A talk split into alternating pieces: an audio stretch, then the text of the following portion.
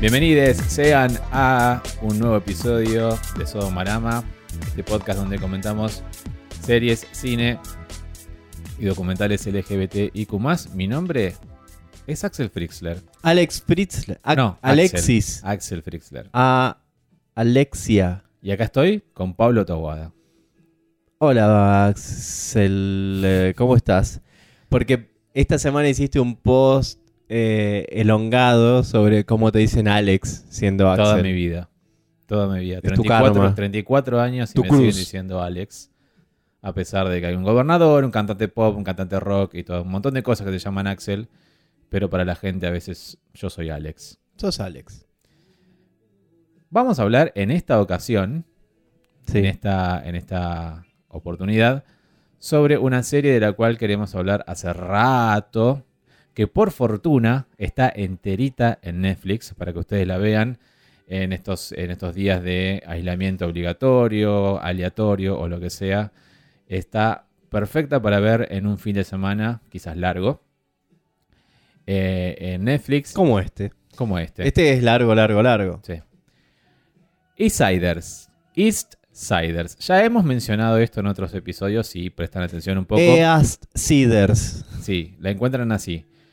Em, en Netflix. Es una serie que tiene cuatro temporadas. Son episodios cortos de media hora cada uno. De hecho, lo de la primera temporada son incluso más 20 cortos. minutos, sí. Sí, sí. Y es una serie que enganchamos, no me acuerdo bien cómo. No en Netflix, obviamente. Cuando nos enteramos que estaba en Netflix, festejamos. Porque ¿En serio? No me acuerdo cómo fue. yo que- tampoco me acuerdo. Creo que fue YouTube, que es donde se originó la serie eh, en un principio, en el año 2012. O sea, para que se Si es algo idea. de búsqueda de material LGBT, es de mi parte porque yo siempre ando hurgando a ver qué encuentro. Así No que si es que- probable. Tengo algo eh, que, que pudo haber sido Emiliano Pineda, nuestro amigo tucumano. Es, es posible. es- no puedo Porque la- la- asegurarlo, pero es posible. El que me ha recomendado Please Like Me en su momento, que me ha recomendado, eh, como es, eh, la Caleb Galo en YouTube también, y que me ha recomendado Insider, estoy seguro que fue él, ¿eh? Vamos a preguntarle. Sí, sí, estoy seguro. Si le Pero bueno, preguntamos, va a decir sí, fui yo.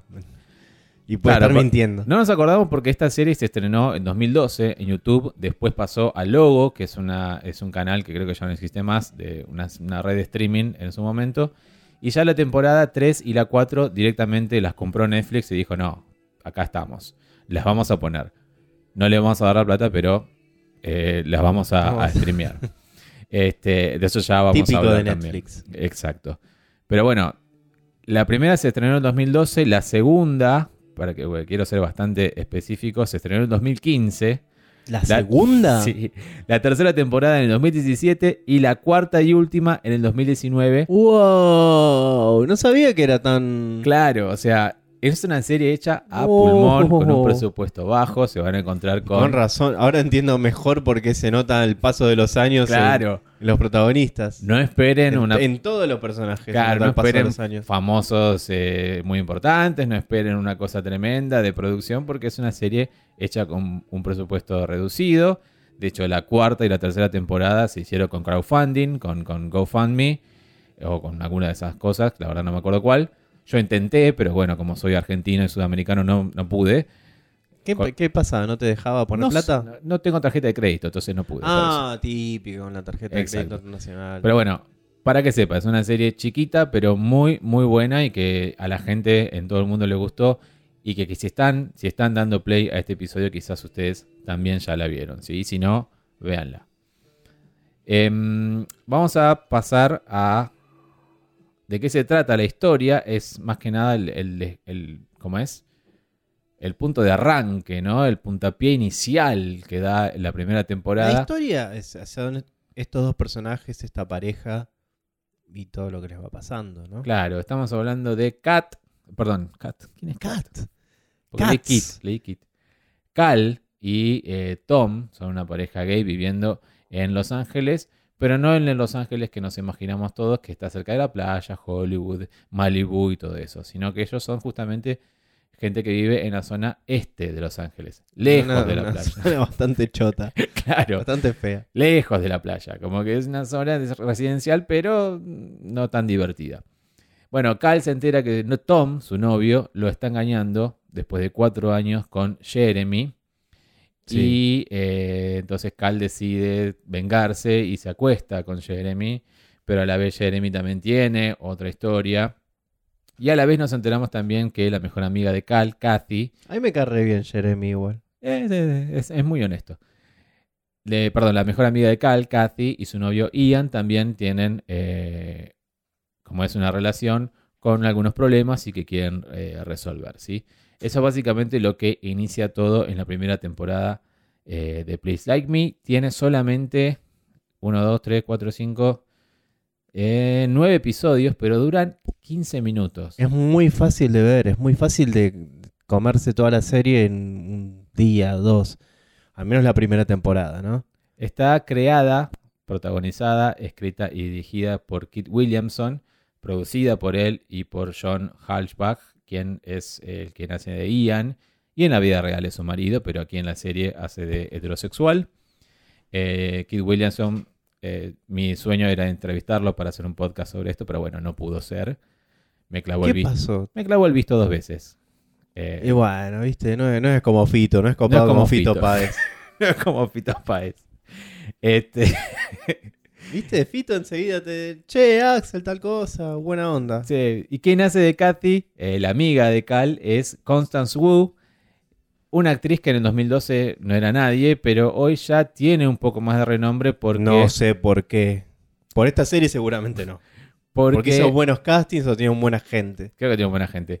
La pueden ver en Crazy Rich Asians, una película que fue muy popular hace dos años, y si no, en Hustlers con Jennifer López o Las estafadoras de Wall Street. O sea, eh, esta serie, como de alguna manera fue su primer, uno de sus primeros trabajos. Su puntapié inicial. Claro, exactamente. ¿Sí? Bueno, eso es la primera temporada, ¿no? Que es básicamente Cal y Tom, después de cuatro años de relación, analizando bien por qué Tom fue infiel a Cal. Eh, los dos en ningún momento eh, se cuestionan cosas muy gay ni cosas que hemos visto en ningún otro lado. Simplemente son una relación estable, algo que Una relación mono- monogámica hasta monogámica y estable que conviven entre sí, como ellos dicen varias veces, tenemos un gato, como diciendo, eh, Ya tenemos un hijo, digamos. exacto, somos una relación seria, tenemos un gato, eh, compartimos un departamento. Y peleas y discusiones que la verdad no solo retratan para mí, y lo digo ya como una, una entrada solamente, no solo retratan a lo que es ser un varón cis gay en el siglo XXI, en el siglo donde tenemos Ser millennial. Se- claro, eso voy.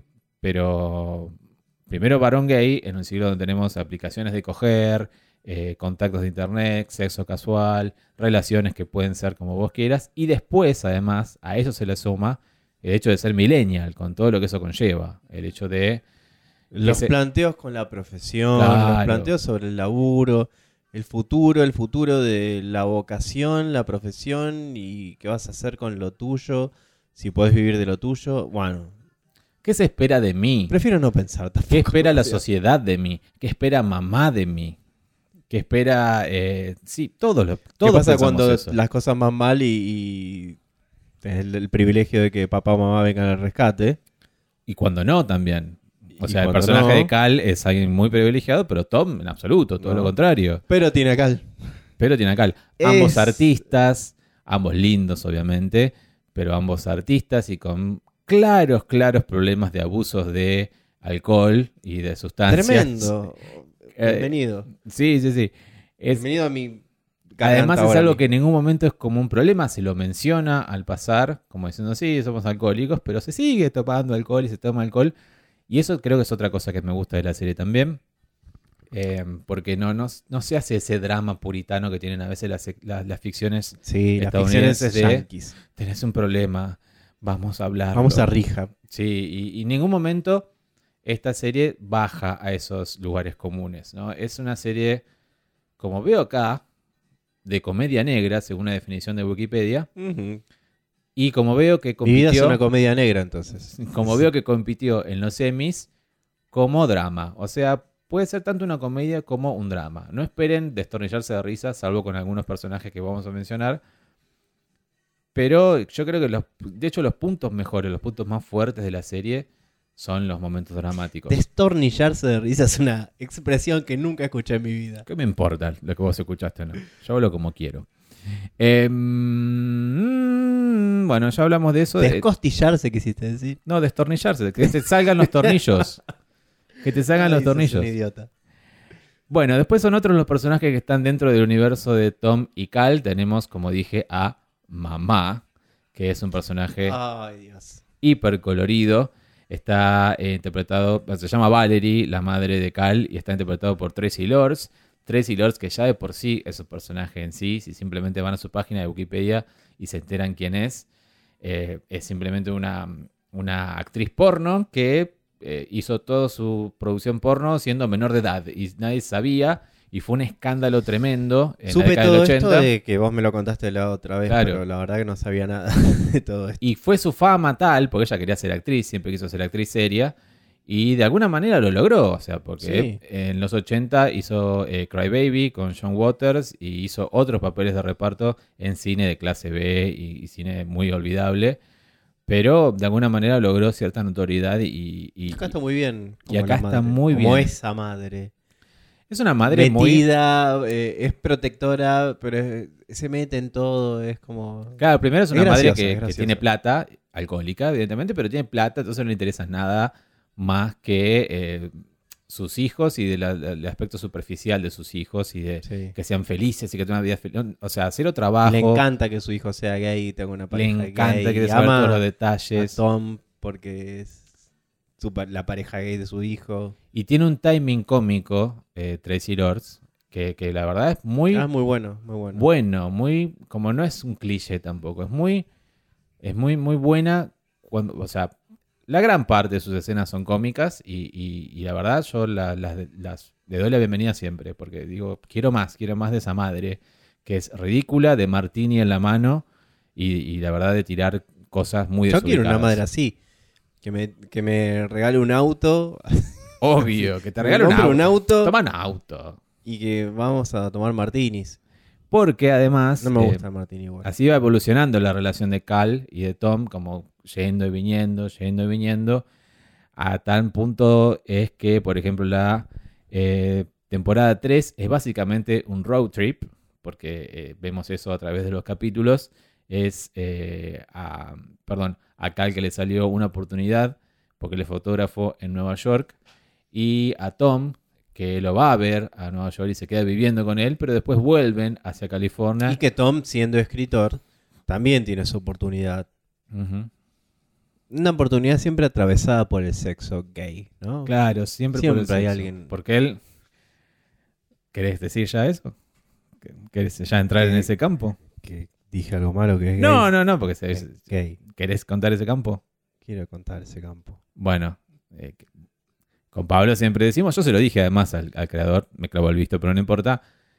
Pablo es mucho más Cal y yo soy mucho más Tom. No. Yo soy Cal y vos sos Tom, de la vida real. Así lo afirma. Por eso, sí, por eso no, creo que nos conquistó la serie la primera vez que la vimos de una, porque voy a sincerarme, es así. Nos han pasado.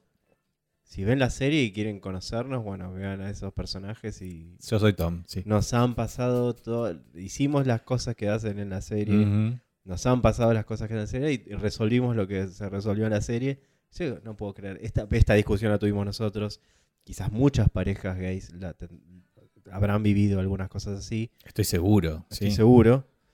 ¿Y qué hacemos con esto? ¿Y a dónde vamos con esto? ¿Y qué, qué pasa acá? Y vamos- No, oyentes, no se dan una idea lo calcado que están algunas situaciones, de situaciones que hemos vivido, de, de frases que hemos dicho, como, pero te lo iba a no, decir. hemos, no hem- no hemos hecho road trip. Me No, encantaría. Pero no, no tenemos plata para eso. Pero cosas de decir, te lo iba a decir, pero no pensé que era tan importante. eh, cosas así, o Todo, cosas de. todo. Las excusas. Las la- escenas de celos. eh, Todo. Todo, todo. La pareja abierta. La pareja abierta, cerrar la pareja, volver a abrirla, el trío, el cuarteto, el quinteto, Quinteto. eh, el, el quinteto imperial, todo, todo, la banda 21, todo, todo, todo lo que muestra la serie de alguna manera, salvo tomar cocaína, lo hemos hecho.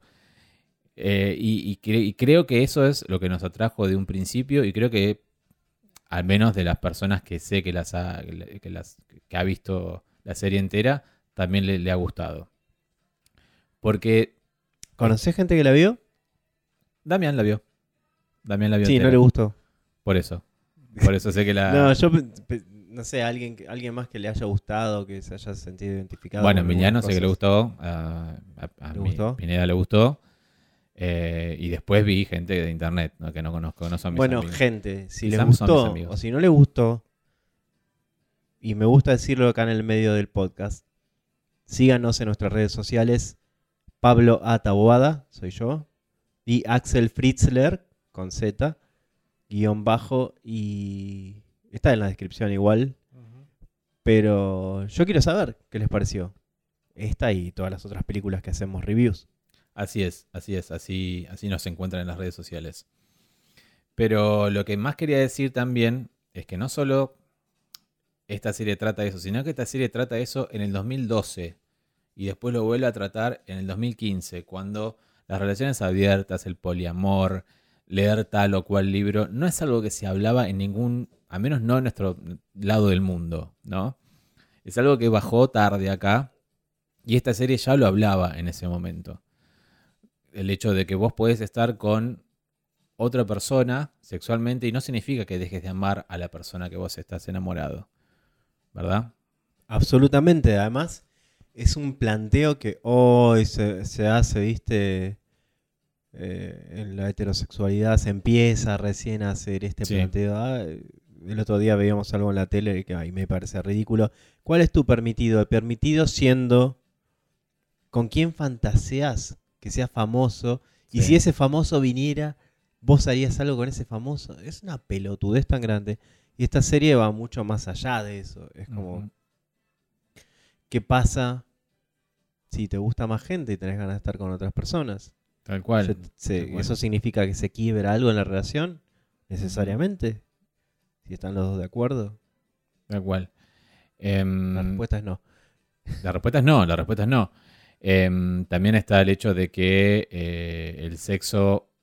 De hecho, hay todo un capítulo dedicado al sexo que, que creo que está en la temporada 2, si no me equivoco.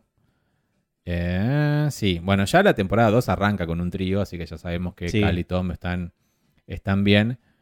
Pero eh, sí, Sex Therapy se llama en la temporada 2, que básicamente es ellos, Cal y Tom, teniendo varios eh, partener sexuales y de una manera muy, muy loca de la edición donde tienen las mismas charlas post-sexo.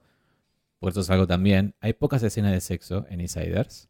Solemos ver eh, verdad. antes o después del sexo, nunca el durante.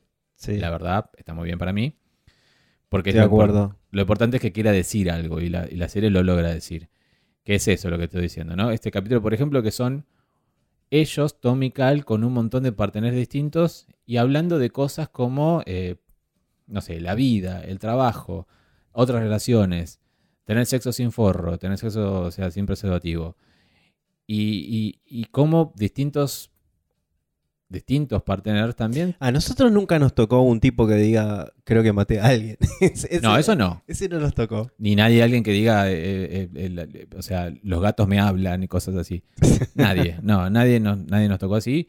Pero sí charlas muy interesantes y a la vez charlas también que pueden ser problemas como discordias y cosas por el estilo. Porque eso es lo bueno, humaniza el sexo y Siders. Sí. No es esa cosa que es de una manera o la otra. No, el sexo tiene un montón de matices, un montón de maneras de disfrutarse y un montón de maneras de expresarse. Eh, y eso ya me da el pie a la otra, creo, eh, cualidad que tiene Insiders, que es mostrar ese tipo de relaciones y cómo son posibles. O sea, están los personajes de Quincy y de Douglas. Quincy es eh, justamente el, el, ¿cómo es? El, no el dueño, sino el promotor de las fiestas en el boliche al cual acuden, el boliche gay. Claro, es- e- ellos van siempre a este lugar, este boliche o antro, como dicen en México. Así es. Y Quincy, se- ese, no sé, no El sé MC, qué, no sé qué, claro, es como el RRPP, Exacto, el MC. Relaciones Públicas del- boliche.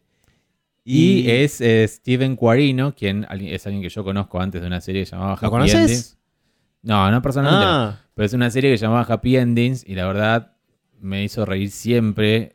Hace unos videos en YouTube que son muy graciosos junto con otros artistas gays y la verdad es una persona muy graciosa, muy rápida, muy de referencias pop nota, y de nota. salidas muy rápidas. hay mucho, como vos dijiste, para mí mucho de improvisación en su personaje. mucho de improvisación en el personaje de. Quincy.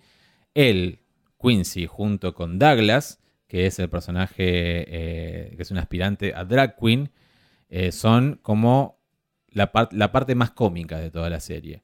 Sí. Eh, sobre todo en las primeras Con dos. sus dramas. Por eso, sobre todo en las primeras dos temporadas, porque después, ¿qué pasa? Quincy, que es simplemente un hombre cis, que vive como varón cis, termina enamorándose de Douglas, que es también un varón cis, pero que hace drag. Y hay como todo un conflicto que es muy específico, pero a la vez muy interesante de ver. Yo creo que Douglas no se decide entre si ser drag o, o vivir una vida como drag. No, no sé, no es drag por un ratito, No. quiere ser drag todo el día. Claro. Y ese es el conflicto, ¿no? Y Eh, drag que- todo el día ya tiene otro nombre, pero no es drag Claro, eso. pero- Entonces, Pero él no quiere ser travesti, digamos. Por eso, o está el límite- O trans, o transgénero, transexual. está el límite entre la, vida, entre la vida personal y su vida artística y qué es ser mujer para él y qué es ser eh, la pareja de Quincy para él, ¿no? Y eh, Douglas está interpretado por eh, William Bailey, más conocido por Willam, que es una drag queen y eh, que fue famosa porque estuvo en la cuarta temporada de RuPaul Drag Race, Obviamente. obvio, ¿Dónde si no? donde si no todos la conocen como, como Willam. Si estoy pronunciando algo mal, sepan que yo no veo RuPaul. ¿Cómo decís Will.am? Will.i.am. No es Will.i.am, es Willam. Eh, yo no veo RuPaul, así que sepan disculpar. Tampoco hago de eso mi personalidad, pero simplemente no lo veo. Eh, sepan disculpar. Pero ella Yo está ahí. tampoco, porque cuando lo vi no me... También me van a matar muchos. Muchos, pero...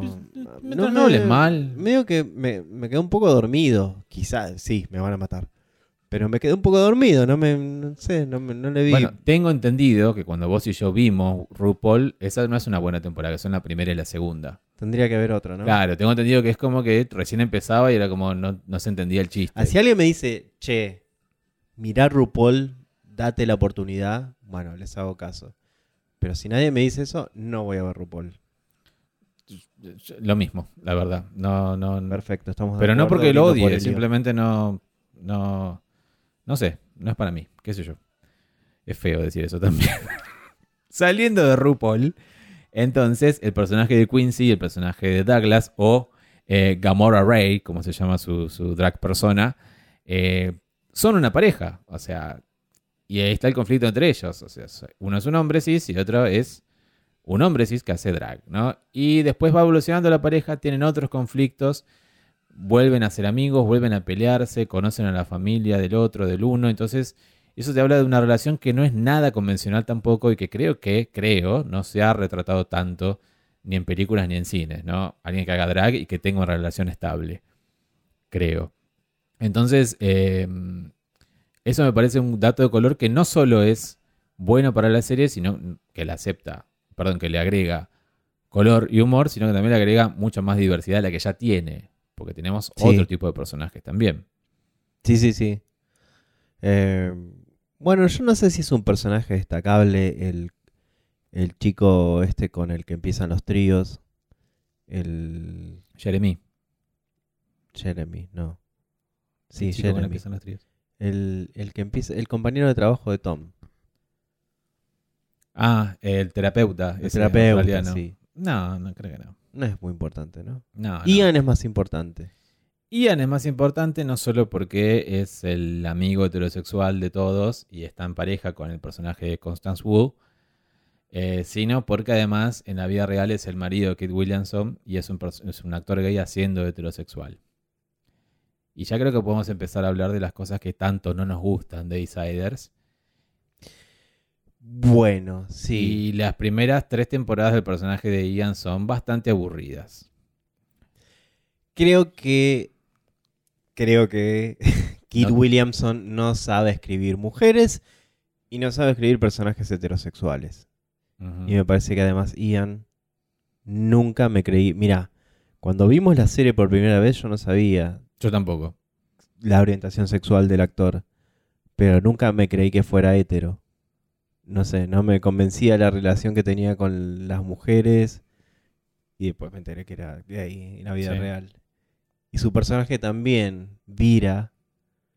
Vira, sí, en la, en la- Vamos a decirlo total, no pasa nada, pero en la temporada 4 empieza a, experimentar o a estar con hombres y ya entra un poco más de eh, valor a su personaje, tiene un poco más de riqueza a su personaje, porque empieza a entrar en la, cu- en la cuestión de las de- definiciones, las etiquetas y esa cosa que a los yaquis les encanta, como ¿qué sos? ¿Qué sos? ¿Qué sos? ¿Qué sos? Y dice, bueno, yo no sé si soy pan, soy bis, no sé qué soy. Y eso me pareció muchísimo más rico que todo su, su pasado de las tres temporadas anteriores. Sí, que era de relleno, no sé. yo no sentía que- olvidable, olvidable. Nada, el tema del embarazo y del aborto. Fue como que. mm, intrascendente. Sí, sí, sí, la verdad que sí. Recién cuando tuvo esa, esa especie de, de algo interesante en la temporada 4, porque chupó un par de pijas, ahí comenzó a decir cosas interesantes y hacer cosas interesantes. Decir, ah, bueno, está bien, un buen cierre si se quiere para Ian. Pero tomo lo que vos decís, Pablo, y la verdad lo confirmo porque te lo dije. Salvo la madre, que es evidentemente lo que se conoce como comic relief, la madre del personaje de, sí, de Cal absolutamente, sí. salvo la madre, hay dos personajes, que es el personaje de Kathy, el de Constance Wu, y el personaje de la hermana, que es eh, Brianna Brown es la actriz y El bueno, personaje de la hermana. el personaje se llama Hillary. Son dos, dos personajes que son muy similares porque están muy arriba todo el tiempo, muy arriba todo el tiempo. Es verdad. La- eh, y la madre también está muy arriba todo el tiempo. Pero la madre es uno. Que estén tres personajes muy arriba ya es un error de decir... Tiene personajes femeninos muy arriba. Claro, entonces es como. Dame un matiz. No puede ser que estén arriba todo el tiempo, porque la verdad son escenas que yo, la verdad, no quería volver a ver. Porque la volvimos a ver para, para el Y podcast. no, era como, "Ay, otra vez tengo que pasar por esta parte.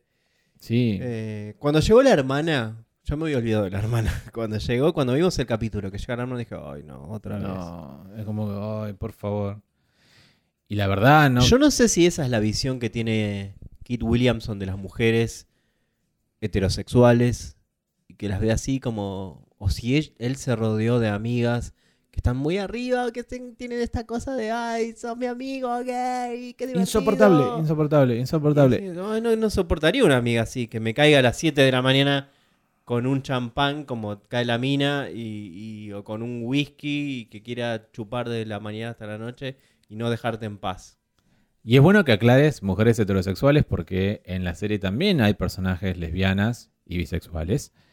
Este, que son, eh, perdón, es eh, la hermana de, mm, de Jeremy, Brie, que tiene su, su pareja también. Em, y tienen un... Que tienen hijos. Claro, tienen escenas en la temporada 2 y la temporada 3. No, hijos. Hij- hijo de hijo. Hijos e hijas, sí. Este, y no, eh, no tienen esos clichés de las los personajes de mujeres heterosexuales. De hecho, son hasta buenas las escenas entre las lesbianas. Hay una especie de bridal shower lesbiano. No están ridículamente arriba, nada de eso. Están bien, o sea, son es hasta gracioso todo lo que dicen. Y vos decís, bueno, esta escena es disfrutable.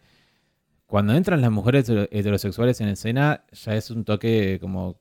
¡ah! Demasiado. Grito demasiado. e irritación. La verdad que sí. Irritación para nosotros los televidentes. Sí, la verdad que sí. Fin del podcast. Fin del podcast, no, la verdad que no. Quería contar otras cosas también, como que hay muchos actores invitados eh, que van a reconocer de otros lados. Pero lo principal, porque no podemos durar 40.000 horas, es hablar de un capítulo que fue muy especial para, para los creadores, que fue Thelma and Louise, que es Ah, el, eh, sí, el tercer capítulo de la tercera temporada. Muy bueno. Porque está invitado Colby Keller. Colby Keller, para quien dudo, dudo, por favor, que alguien que Si escuche, estás escuchando este podcast es porque sabes quién es Colby Keller. o si no sos lesbiana. Colby Keller es un actor porno gay, mi actor porno gay favorito, y creo que el de Pablo, uno de sus favoritos también. Es una persona, eh, eh, no sé, que me encanta mucho. Muy hot. Pero es muy ecléctico también, es antropólogo, comunista, eh, no solo, esta no es la primera serie en la cual actúa como de actuar, sino también actuó en Sabe actuar. lo cual también no es- actuó en no Jaimenians, en. HBO. Sabe actuar, actúa bien, como vos decís. ¿Por qué hace porno? Porque, Porque le le gusta. gusta. Porque le gusta y, y le da plata, la verdad. Estamos hablando de él acá en el culo del mundo y porque le da fama también, le da un nombre, ¿no? Eh, y además de estar buenísimo, ¿no? Porque está buenísimo y de ser versátil. Y háblale a él a ver si lo podemos Es, un- entrevistar. ah, es una cosa increíble. Pero Telma Luis, este capítulo está bueno porque, como su nombre lo indica, forma parte de esa temporada que es un gran road trip. Y es un homenaje constante a Telma a Luis. No voy a spoilear por qué, porque, bueno, algo pasa con el personaje de Colby Keller, que es muy similar a lo que pasa con el personaje de Brad Pitt. Pero lo que quiero decir es que fue muy especial, me acuerdo, una nota que le hicieron a los creadores durante la producción, porque esto fue, eh, des- o sea, salió después de las elecciones del 2016, cuando el país estaba dividido entre Hillary y Trump, Sí. pero se filmó antes, se grabó antes de eh, las elecciones. Y ellos no sabían en ese momento que Colby Keller era fan de Trump, algo que después igual Colby Keller se arrepintió y empezó a... Yo sí, me acuerdo que me habías contado eso y ahí quedé, no sabía que se había arrepentido. Es que era comunista, ¿cómo sos fan de Trump? ¿Sos tarado? Y no sé. En fin. Habla Después- con él. Después hizo campaña por Bernie todo tuvo mucho más sentido, pero en ese momento era, com- era como la palabra Colby Keller. Sergio Berni. No, para Bernie Sanders. Ah, ok, qué alivio. Eh, era como mala palabra Colby Keller y no sabían ellos en ese momento que, que él se había pronunciado de esa manera. Entonces fue como complicado después promocionar la serie y decir, hicimos un capítulo con Colby Keller, el tram- trampero. Este. Más allá de eso, el capítulo es muy bueno. La temporada 3, que es este road trip, porque no solo están los personajes de Cal y Tom en un road trip, sino que también el personaje de Quincy y de- el personaje de Douglas también están en una especie de road trip en la otra parte del país, eh, más cerca de, Miami, más cerca de Florida. Me gusta a mí lo que es la road trip siempre y me gusta esta temporada porque se plantean cosas que son, creo, las mejores cosas que se han plantado en toda la serie y es más que nada el futuro, ¿no? Esa angustia millennial que tenemos siempre que es, y que personalmente la tuve yo muchos años, y que es, sé que muchos eh, de mi La edad medicación o... siempre ayuda. ¿Cómo? La medicación siempre Absolutamente. Que muchos de mi edad o, de- o un poco más jóvenes también lo sienten, que es ¿qué, va- qué va- qué voy a hacer en 10 años? ¿Qué voy a hacer en 15? ¿Qué voy a hacer en 2? ¿Qué voy a hacer con mi carrera? ¿Puedo ejercer mi carrera? ¿A dónde voy a ir con lo que hago? ¿O ¿Puedo, puedo ejercer mi vocación? ¿O qué voy a tener que hacer? ¿O por qué- ¿Hasta cuándo voy a tener que seguir haciendo esto que no me gusta para hacer lo que realmente me gusta? Voy a morir pagando alquiler, voy a tener que, tremendo. como es el caso del personaje de Tom, ser camarero por el resto de mi vida y ser... Suerte que no tenemos algo, y perdóname que te interrumpa, esto de la deuda eterna con la universidad. Claro, sí, yo quiero obviar todo lo que es puramente estadounidense, que es no lo tenemos. Es los student loans y esas cosas que tienen de decir, me voy a endeudar forever and ever porque quise simplemente ir a la facultad. ¿no? Sí. Esas cosas no las tenemos. Pero esas cosas sí que tenemos en común de decir, nunca voy a tener mi casa propia porque nunca Ah, voy a poder comprar mi casa. Ser imposible. ¿Entendés? O quiero tener hijos. Voy a tener hijos. Eh, ¿Me sirve tener hijos? Eh, ¿Para qué tener hijos? quiero tener hijos porque la presión social me dice que tengo que tener hijos. Yo, un varón que no tiene útero. O sea, ese tipo de cosas se plantean y se agregan en la serie además cosas un poco más heavy como abusar del sexo y abusar del alcohol, ¿no? Que lo dicen, no lo dicen con eufemismo, lo dicen así, ser adicto al sexo y ser adicto al alcohol. Eh, la temporada 3 creo que es la que mejor lo plantea, sobre Creo todo. que es hora de hacer trago. Eh, creo que la que mejor lo plantea porque no, no lo hace sin tapujos, lo hace sin dobles vueltas y, y están ahí hablando en una escena incluso que para mí es mi favorita de toda la serie, eh, que están ahí en el medio de la nada, en Wyoming, en ese, ¿cómo se llama? Ese trailer que compraron, es un trailer, ¿no? Sí, yo le digo casa rodante. Casa pero- rodante, casita rodante. Sí. y se plantean, se despiertan a la noche los dos y se empiezan a contar uno, a- uno al otro sus dudas, sus miedos sobre el futuro y hacia dónde van. Uno eh, como es, uno por su lado y a la vez los dos como pareja, ¿no? Sí, no quiero pensar en eso. No, pero está bueno. Está, bueno, justamente esa escena eh, genera, a mí me genera por lo menos un poco de angustia. Me recuerda a todas mis dudas, a todas mis cosas. Por eso me siento identificado con la serie, qué sé yo. Hay muchas Es que a mí también. A mí también, pero ya no la veo desde ese punto de vista ahora. Simplemente me, me, Viste qué buenas son las pastillas. Obvio, a mí me recuerda cómo me sentía yo en el momento de ver ese capítulo y decir, pero la puta madre, es realmente cómo me puedo sentir yo si me, dejo sentir así. Bueno, pero hoy entendiste, y está bueno eso también, decir lo que voy a decir, que entendiste un montón de cosas y que te sirvieron y que a veces no es. Esto es lo que voy, lo que no voy a poder lograr en mi vida jamás y me voy a quedar acá siempre en esta situación. Y no, a lo mejor se puede hacer un poquito de todo y aceptar que no vas a ser el escritor más famoso del mundo porque no lo vas a hacer, porque justamente vos no sos escritor. No, no, no, pero yendo por ejemplo al personaje de Cal, el personaje de Cal es fotógrafo y se pasa, creo que las cuatro temporadas, no definiéndose como tal, simplemente diciendo saco fotos. Y viene Tom a decir, no, él, él es fotógrafo, él es artista, como aclarando todo el tiempo eso. Y me gusta otra cosa también, que salvo lo que acabo de mencionar. Para, y al contrario, Tom dice, no, no, no, yo escribo, yo escribo cosas. Y él dice, no, no, no, él es escritor.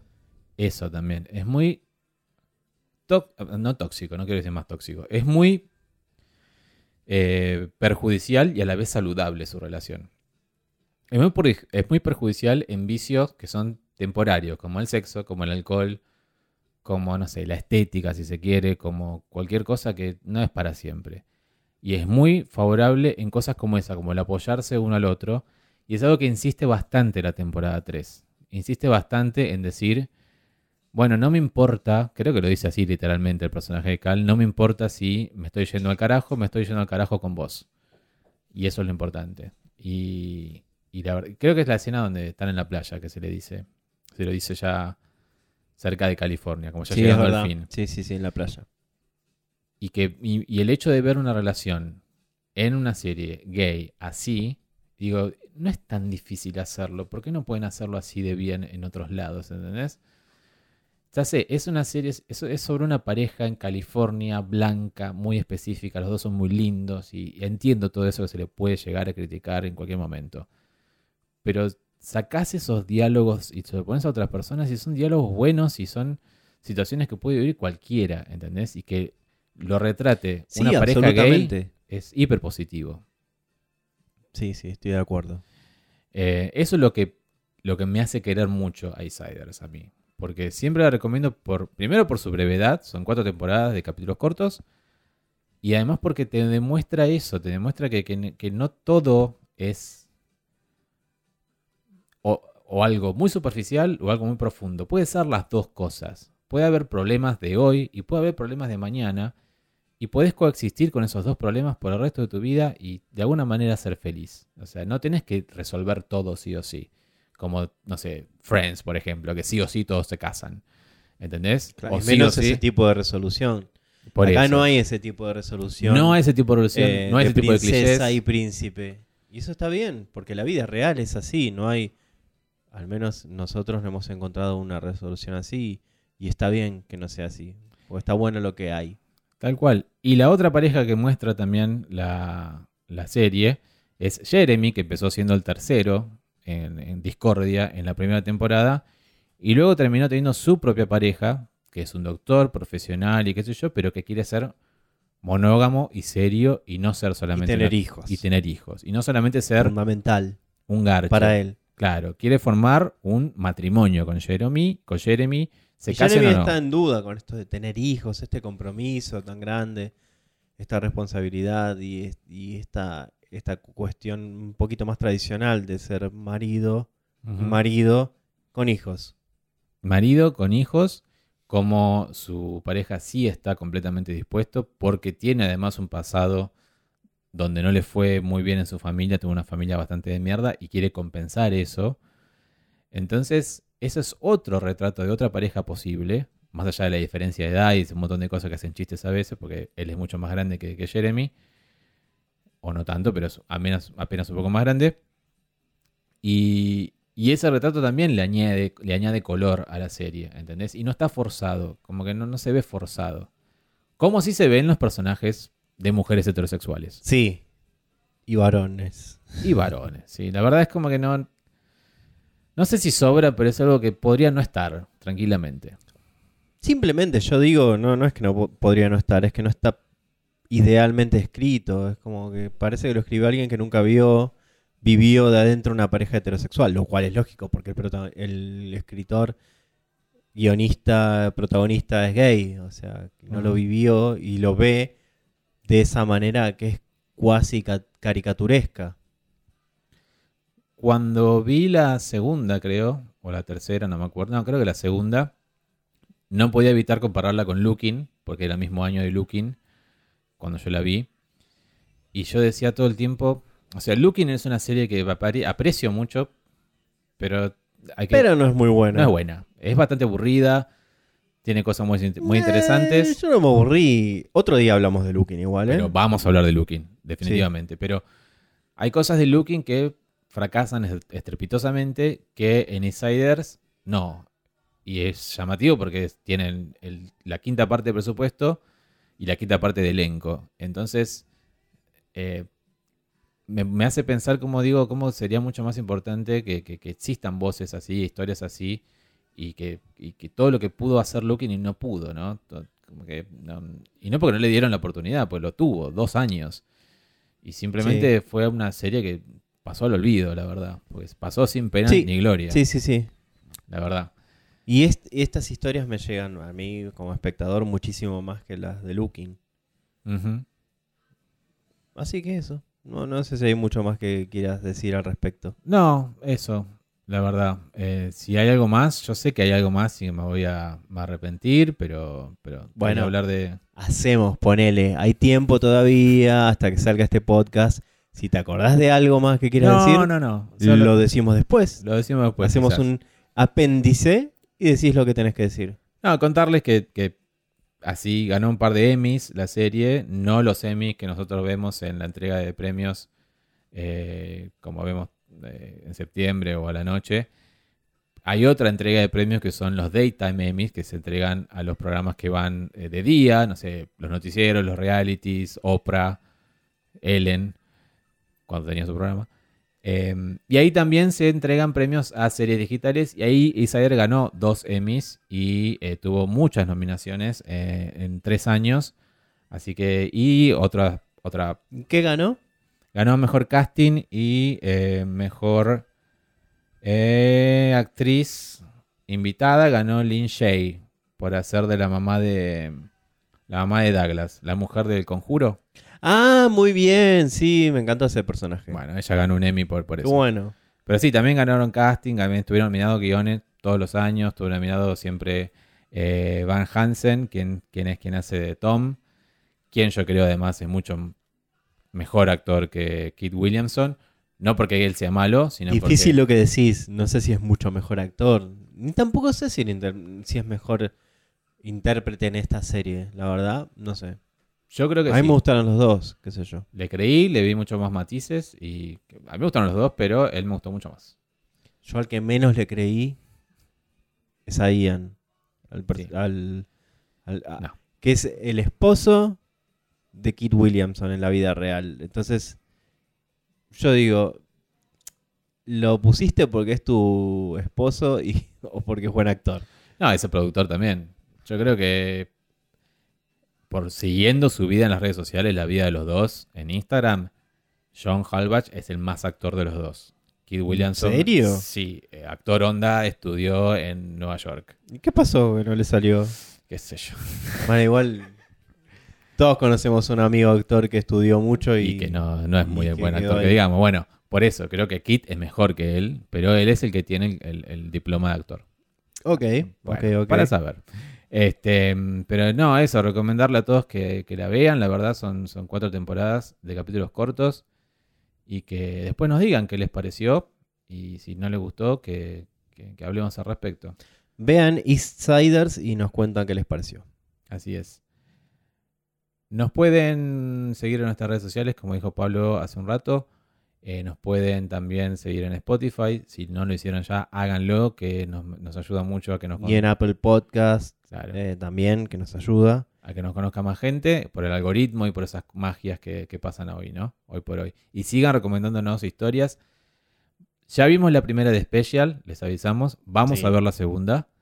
Eh, sabemos que es Special, sabemos que es, creo, gran parte de lo que nos dicen y lo que no nos dicen, como de hecho me tiraron el otro día una película bastante mala, hablando de porno y hablando de actores porno, no haciendo porno, con Brent Corrigan. No, no quien cobra, sino una Con, Con- el verdadero. con el verdadero- Brent Corrigan. Claro, con el verdadero actuando y parece que es malísima esa película. La quiero ver ya. El beso de Judas se llama. Así uh, que con ese nombre la quiero ver ya. creo que si juntamos un par más podemos hacer otro especial de malas. Dale, dale. Ya. A otras quedaron en el tintero. Por eso, hacer por eso. Bueno, Bueno. se vienen se vienen cositas, Me gusta. los influencers. cositas. Les mandamos un beso muy grande y les queremos mucho. Y hasta luego.